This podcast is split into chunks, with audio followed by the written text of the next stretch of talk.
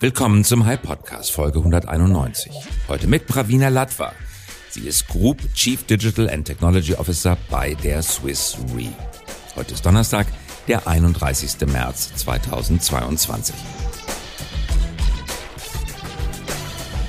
Unser Thema heute.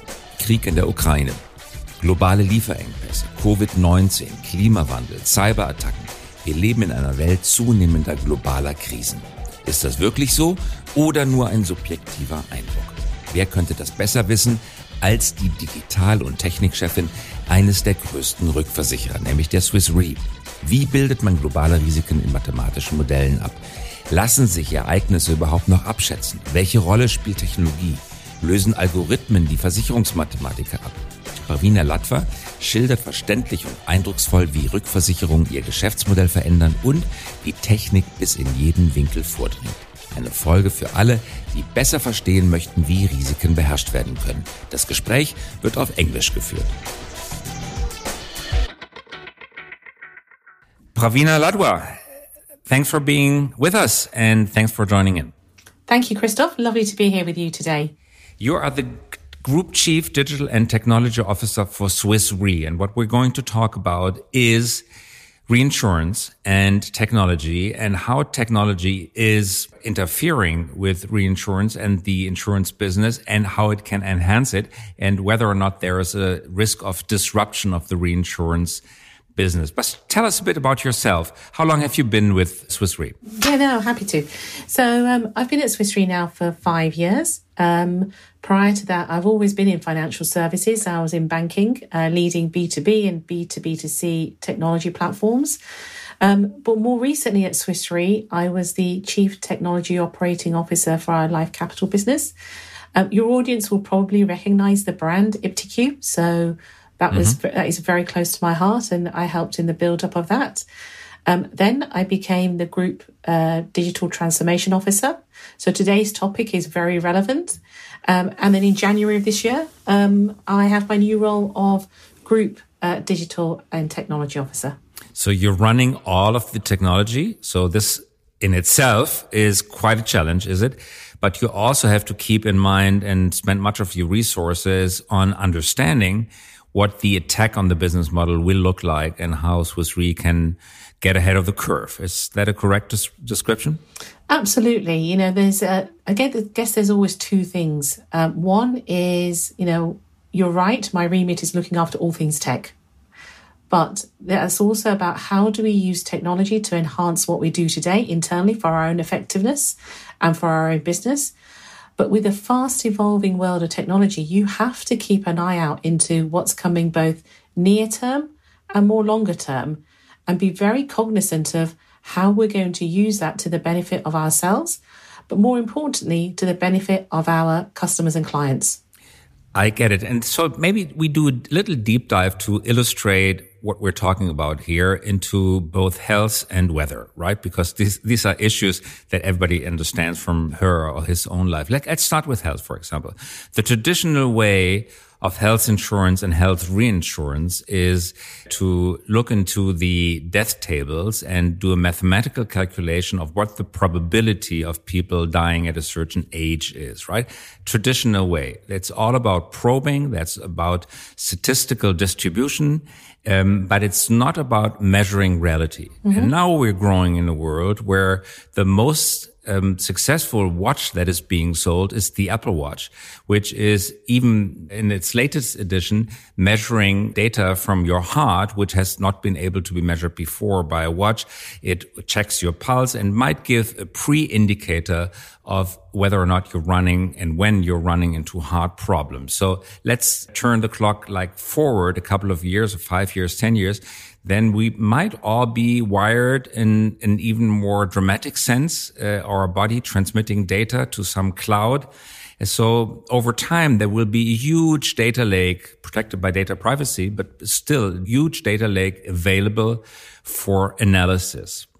And hypothesis would be, and I would be interested in your opinion, hypothesis would be that this data lake, if properly analyzed, provides better data on the risk of death at a certain point in life than the traditional statistical method, would you consider this to be true? Yes, absolutely. And as you say, this transformation or this change is already happening right now.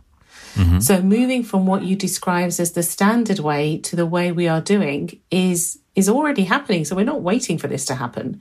Mm-hmm. But what you see is, you know, the more and more data we gather, the better we can be at predicting the risk. So from a Swiss Re's perspective, if I go back to our purpose, it's about making the world more resilient. If you then go one level deeper, it's about how do we use the data and the insights to become become more predictive around the, exactly the scenarios you described, um, but then using that data to the benefit of our clients um, and being there when the people need us the most. So I think that is a difference. Now, with all of these things, you know, sometimes people see the the availability of data as a as a challenge because but actually for us it's an opportunity for mm. and actually for all our industry it's an opportunity because what we can do is with the right um, trust because you've got to be cognizant of you know the way you treat data what you do with it you know people are trusting us with that data mm-hmm. so you we need to use it in a responsible way and in the right way um, but having taken that into account, I think it can only mean more advantage and for us as an industry, but more importantly for the customers and clients there. Um, so I just think it's a natural evolution. I think the challenge will become um, more around who is going to be able to do this in the most succinct, fast, and efficient way. And this is where I think technology will win. And those people who use technology in the right way to harness the value of the data, that's where the power is going to be. This, to me, sounds very logical. And it looks like it's going to be a race for technology. Let's consider two reinsurance or insurance companies, A and B, one not tapping into the iPhone data and the other tapping into the iPhone data, both selling life insurances, right? Chances are that the one tapping into the data and uh, analyzing it properly will have the better product. Probably, maybe cheaper, maybe more expensive, but at least more custom sized to reality. Would that be true? Um, I have a slightly different opinion. So I okay, think every yeah. So I think um, you're right in that data, the availability of data in itself and the volume of that data, because we're only going to generate more data that can be digitized. That's for sure. The availability of technology is pretty clear. There is going to be technology, and there are already platforms available available out there that people can adopt and put all this magic data on.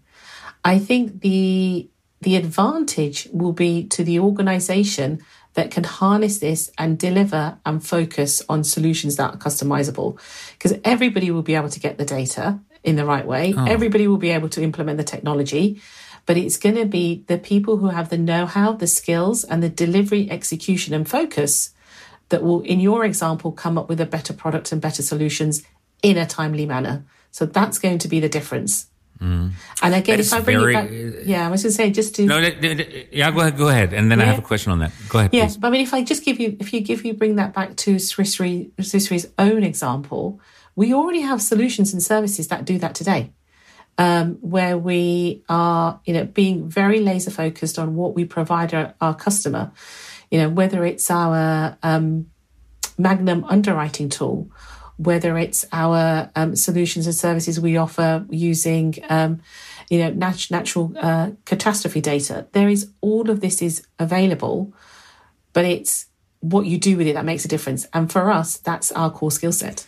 Uh, thank you very much. Um, let, let me understand exactly where kind of commodization hits and where kind of the individual value proposition of the company starts. So what you indicated at now is that there will be a openly, pretty much openly available data pool of raw data, like from the iPhone watch or weather data, et cetera, et cetera.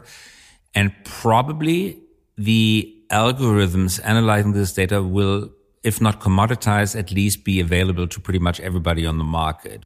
Will it be a race for the better algorithm or will algorithms be commoditized and it will be a race for the best product on top of the data that was analyzed by the algorithm? Yeah, I think it's the latter. So let me break that down into three parts.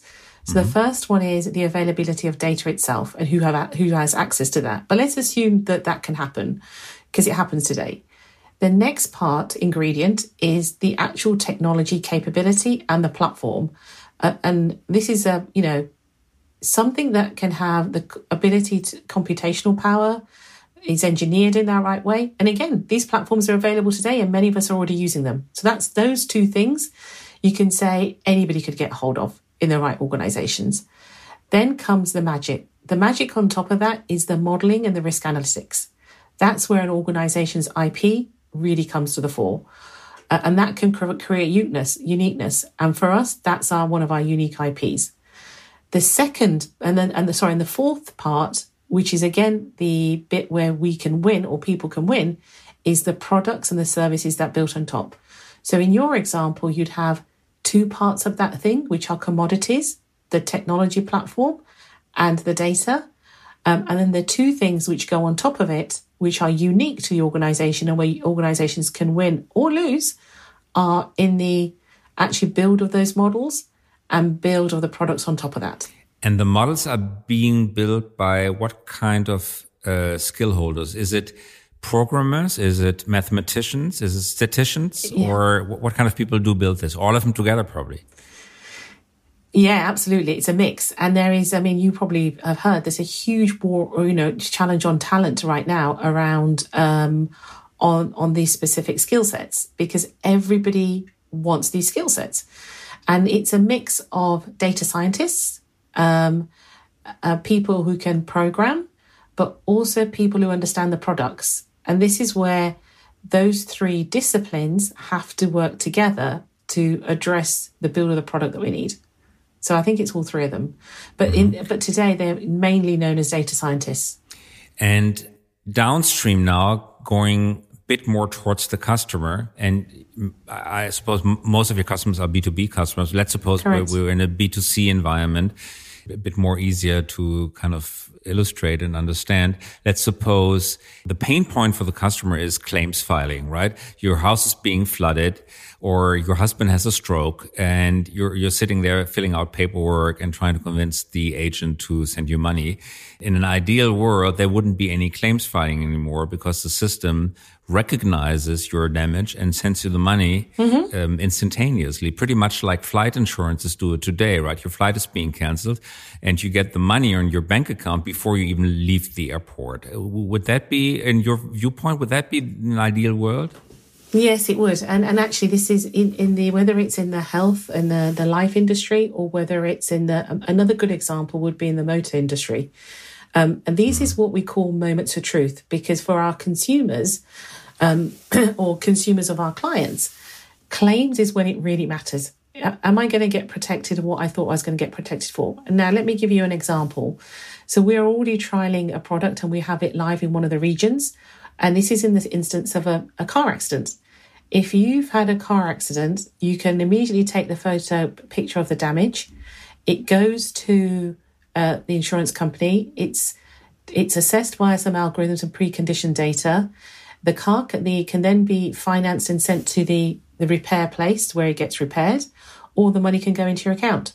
So there, it's exactly what you've described, but this is a live solution that is out there in the market, and we've helped develop it uh, with some key partners. Um, which also means fraud detection, right? Because if, yes, if you pay exactly. money for me sending you a picture, yeah, yeah, yeah, exactly. I might be tempted. I would never do this, but some people might be tempted of course, uh, to send you a deep fake, right? Which is hard exactly. to detect. Yeah, no, we have, we, there are ways we can detect it. So, oh, yeah. uh, so no, absolutely. With, you know, whether any, any kind of claim, it's financial, isn't it? So people, we all have to, always have to be careful about fraud detection.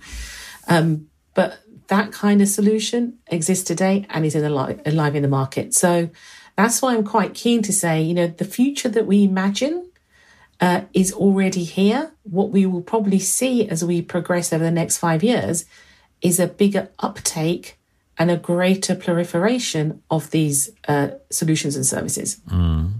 When we talk about fraud detection, the business model of insurances in the old world was yeah, we try to prevent fraud as much and best as we can, but the rest of the uh, the fraud claims that we cannot prevent will simply be charged onto my premium, right? So all of the honest people pay more because of the dishonest people. This is the old model which worked because it was not transparent. Mm-hmm. But in a new system where it's all electronic and we, where we have this kind of battle for talent and battle for algorithms and for models, it becomes more transparent, right? Mm-hmm. So the company that is able to filter out more fraud, much as like, like in the credit card industry today, will be able to offer better prices, right? So the other, the other guy gets under much, much more pressure than in the past. So in, in the end, you will find yourself like in the business of deep uh, fake detection and will become, as it's always been, a red race for the better technologies. So the hackers yeah. and the, the, the, the crooks try to be ahead of you and you try to be ahead of them, right? Uh, but this on a global scale, tech driven and platform driven, it's, it's a very different game from the old game, is it? It is. And that's why um, you could say, I would say this given my job title, uh, but that's why, you know, all these things that were done pre- in previously in a very traditional ways, this is where technology becomes a core part of the business. It's no longer a thing about business and tech because all the things you've described are real commercial challenges. And with the way technology has moved and is moving, this is how it can enable to resolve those challenges and make it easier both for organizations from a commercial perspective, but easier for the end consumer as well, whether it's transparency, whether it's protection, um, whether it's the, and clarity around knowing what they're buying and buying it in a way that suits them. Mm. Now we talk for uh, reasons of clarification about the end customer. This is not your business actually, but that's your customer's business. How does this translate into the Swiss Re B2B business? So what are you offering your insurance clients to handle this kind of challenge? So if you, if I just go back, the solution I described about the motor insurance, where you could um, take the photo, do the claim, that's a solution we've developed but then we're giving that solution to our client to offer to their consumers. So that's what we do is we we understand we do the we do the reinsurance business, but on top of that, we understand the problems and the challenges our clients are having with their end customers. And we, with our risk insights, with the data analytics, develop these solutions and propositions, which we then give to our clients for them to either help themselves or help their customer. That's one way. And the, but the other way as well is if I go to our iptiQ brand, that is a B2B2C model. So there, you know, again, yes, the first part is B2B, but the end of it, there is that C, there is that customer. So there we do see how customers interact with insurance. You know, embedded insurance has become is the is the way people now t- decide to buy insurance. So for the majority of our business, you're right, but we help build these solutions for our clients to for their customers, but we also get to see in our own B2B2C model as well. Mm. And this obviously over time poses questions who is kind of the powerhouse right in the in the car industry for example you you always had this discussion who who has the real power is it the tier 1 supplier or is it the OEM uh, the tier 1 supplier uh, they supply pretty complex systems into a car Delphi Conti and and uh, ZF for example they try to cut as big a piece out of the cake as they can. And the OEM tries to be not only a system integrator, but rather a system designer. So it's always a fight. When, when you look at your industry, uh, could it be probably pretty good scenario for you that you're the technical powerhouse, you own the IP, you attract the greatest talent, you can pay the highest price and the highest uh, pay for these talents and the traditional insurers become out like branders or uh, sales channels, but the core technology is white labeled provided by um, reinsurance companies uh, who really run the whole thing in the background and the proud brands of the past are basically just, you know, brands on a white label product. No, I don't think that will that will be the case. There can be some of that. So again, mm. let me bring it back to a real example you know, our um, our B two B C business iptiQ, many of our partners want to, many of our clients want to use that platform because it's already built. It's already built. It already works. Um, and actually, the reason they want to use that is exactly like you said. They either don't have the, uh, you know, are able to spend the resources or the expertise to do that, and they want speed to market. And we already exist doing this, so why not use it? Um, so there are instances is they're going to be like that. But on the flip side, um, I do think the other the the winning formula is more around partnerships, because every organization has its at its core what it stands for, and its expertise and its um, IP.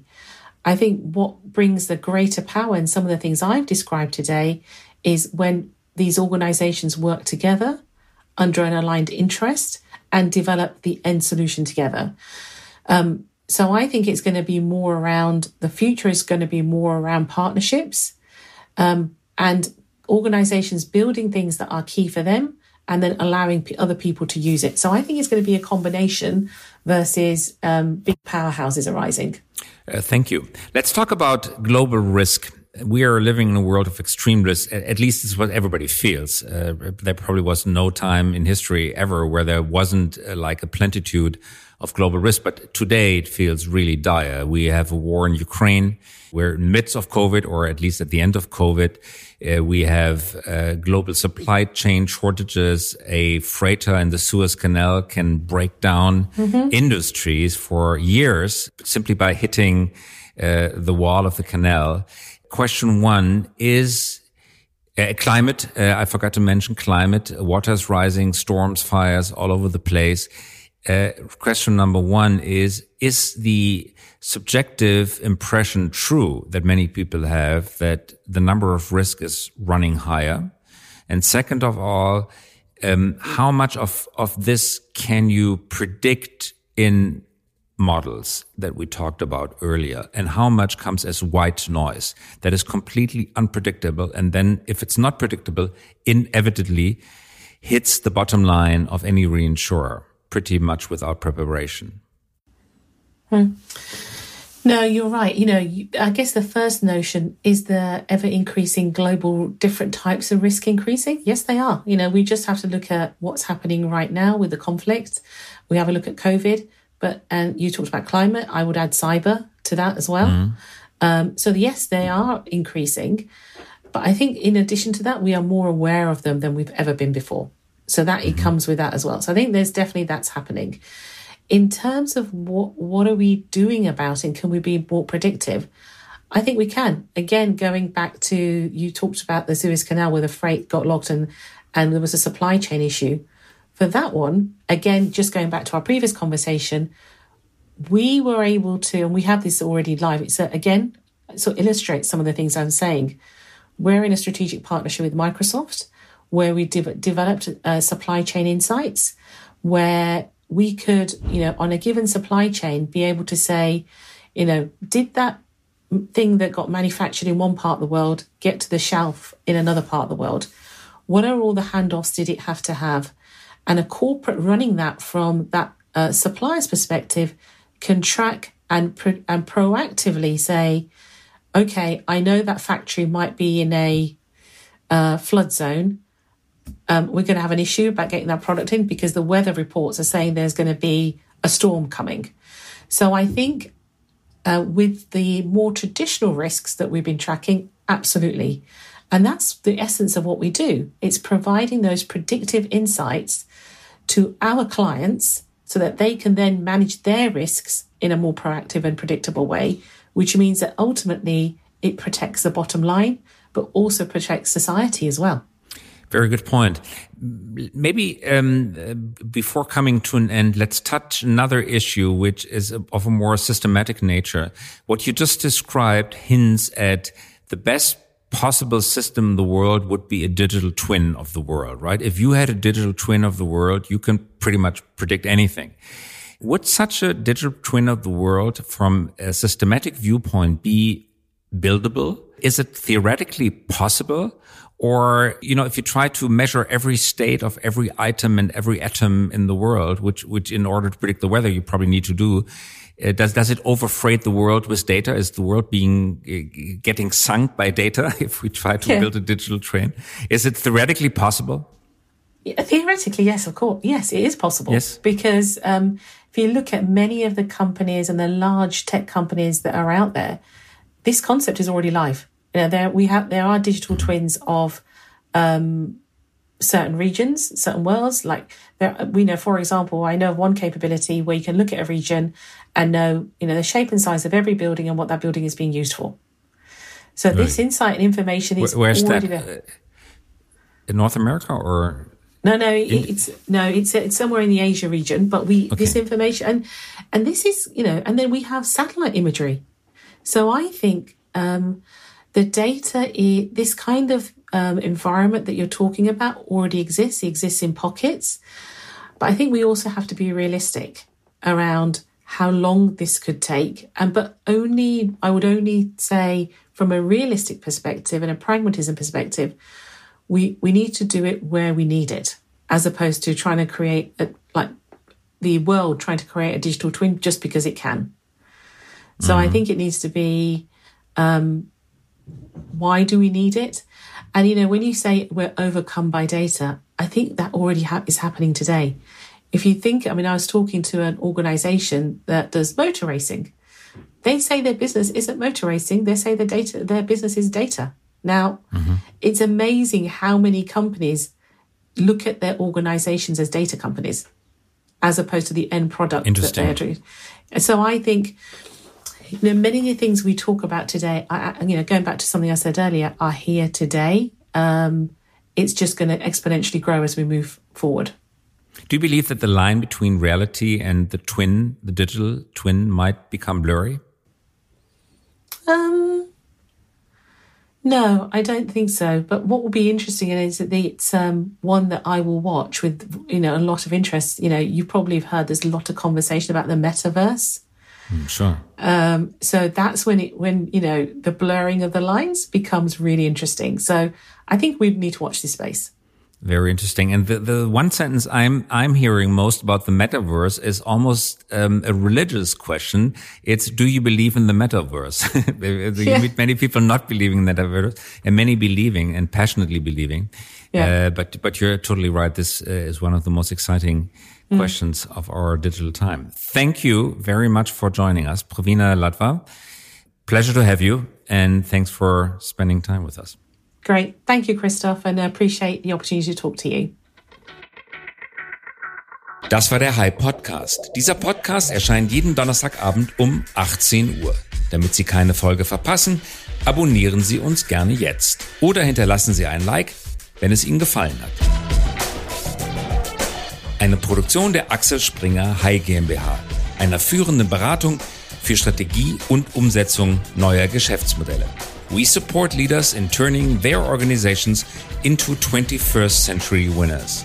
Über Post freuen wir uns unter christoph.käse at high.co.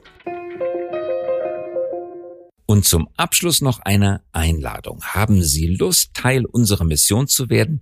Wir wachsen kräftig und suchen daher Verstärkung für unsere Consulting-Teams auf allen Ebenen, von Praktikanten und Praktikantinnen bis hin zu Teamleads. Mehr finden Sie dazu auf unserer Karriereseite unter hi.co slash career. hy.co slash career.